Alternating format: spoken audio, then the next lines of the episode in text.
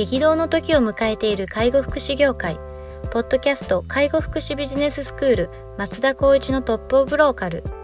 大手外資系アパレル会社のトップセールスマンから介護福祉事業経営者に転身した松田光一がこれからの介護福祉経営に求められるものについてお伝えしていきます。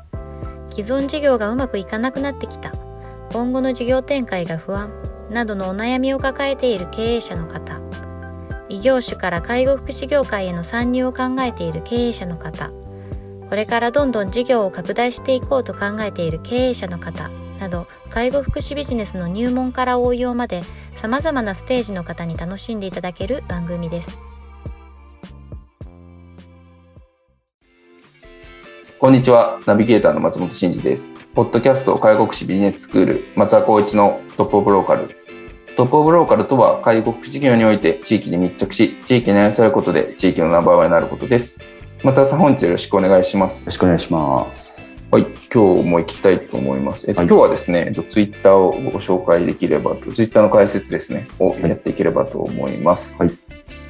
では、ちょっとご紹介します。どんな職種、どんな業種、職種も上司、部下の対話を切望している。対話を意識し、継続することで信頼関係は必ず強くなる。最小下校しなくても回数を重ね、相手を思いやり尊重することで必ず関係性は変わる。ワンオンワンを正しく取り組み、定着すれば部下は自ら成長し、チームは成果を上げ始める。経験学習しようというような内容です。これはどどういうその思いというこれはもう今、もう実際私たちで取り組んでいるワンオンワンのところから、なんとなくみんなの話を聞きつつ、はい。やっぱりここなんだろうなって思いで書いたなるほどなるほど140文字ですね。なるほど。あのやっぱりそのなんだろううん僕たち松本さんは少し一個下世代かもしれないですけどやっぱりなんかこう背中を見てとかね言わなくても分かるでしょうみたいな環境から今もう違う時代やっぱりお互いまあイーブンとは言わないんですけどやっぱりこう定期的にこう会話を重ねていくことで相手が何言ってんだろうっていうところをちゃんとこうコミットしていかないとうん多分前に進まないよねっていうところの物理的な部分をちょっとまああの作っていこうっていうことでワンオンワンをまあ取り組みとして今やっていますと。まあ、この今どうですかね今回でいくと週配信が大体7月ぐらいかもしれないんですけどそうですね。その中でも大体もううちの中ではもう3回4回3回4回ぐらいかなもう取り組む中でどういう形で今進んでるかなっていうのはすごく楽しみな反面やっぱりワンオンワンっていう部分で話をしていくことでやっぱ部下の話を聞いてあげるっていう環境は、まあ、上司にとってはやっぱり間違いなく今大切な業務の一つかなっていうふうに思ってます。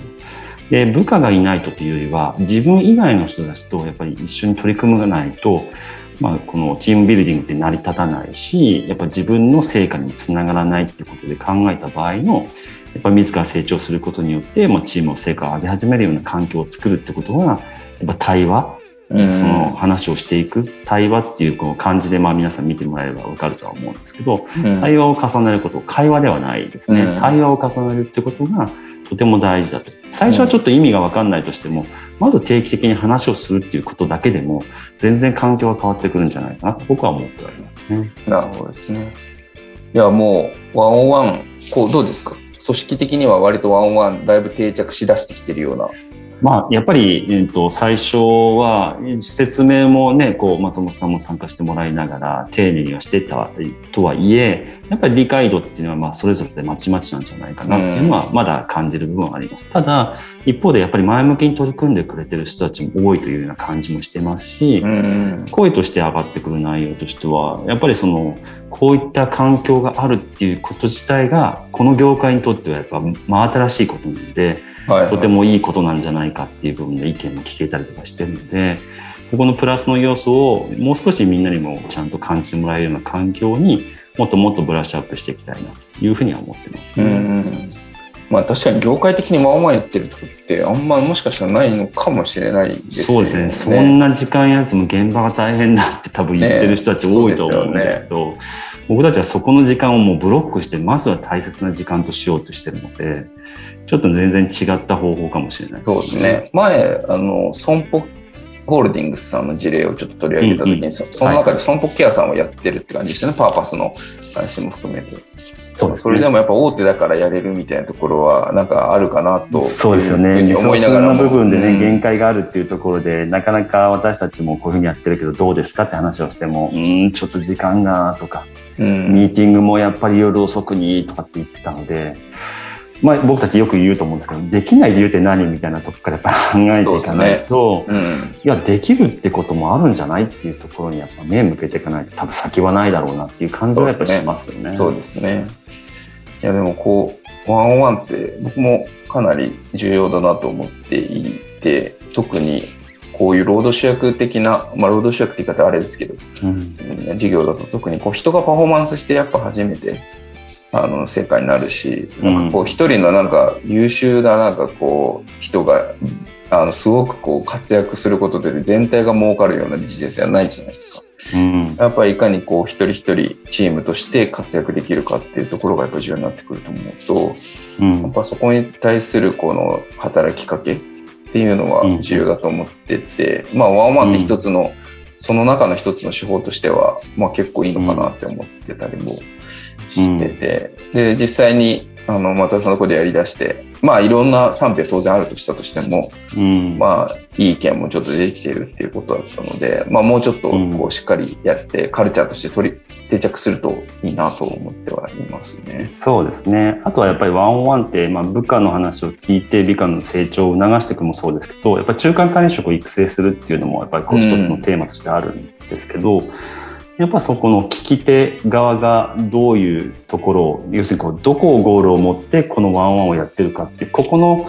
イメージを持てないと、ただただ話を聞くっていう時間になっちゃうので、ああ、そうですね。そう、そこもやっぱりちょっとしっかりとこちらも、あの、なんだろう、フォローアップしながらやらないと、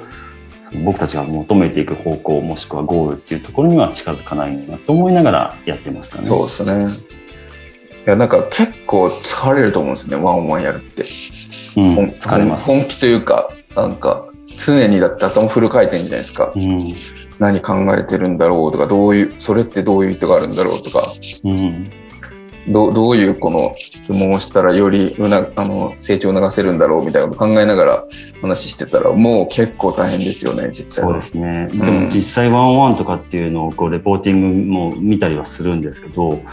でもすごくやっぱり、あ、僕より理解してるなっていう子も何人かいるので、ああこの子たちの将来はかなりちょっとこう期待できるなっていう子もいるので、そういったちょっと個人的な楽しみというか、ありますね。その辺の人たちやっぱ今でも割とパフォーマンスしてるような人っていう感じですか？それとも、おうん。意外みたいな？あーと、あ、やっぱり、ううんと評価、まあ、うん。要するにこう回ってくる内容としては、あーこの子はやっぱりそういった評価のもとだなって思うのと、あ意外とこの子はこういうコミュニケーションできるんだなとか、ああそういう相手に対して促してるし逆に言うと部下からのその部下側の部分でコメントの内容、まあ、上司がコメントはあのレポーティングするんですけど部下の話を内容を、まあ、読み解きするとあこの子は多分全体のことを考えてこの内容をちゃんと定義してくれてるんだなとか。あそこの例えば介護士だけの分野で考えずに例えばチームとか、まあ、全体とかいうところでちゃんと建設的にこう前向きな定義してくれてるんだなとかいうのはなんとなく見えてきますね。あーそれはすごいですね。確かに、ただそれあんまり僕も今最初こう立ち上げだから大大切だなと思いながら見てますけどあんまり見ちゃうと結構個人的なバイアスかかっちゃうのと思って。ああなるほどなるほど。本当に言ってたかどうかその上司のレポーティングの話なので、うんうんうん。その人の主観で僕は見ちゃうのでなるほどなるほど。これ良くないなと思いながらちょっと客観的に読みつつはあります、なるほどなるほど。はい、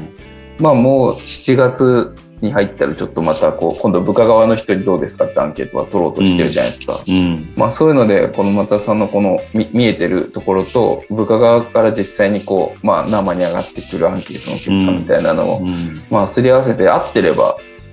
よしだし逆にずれてたら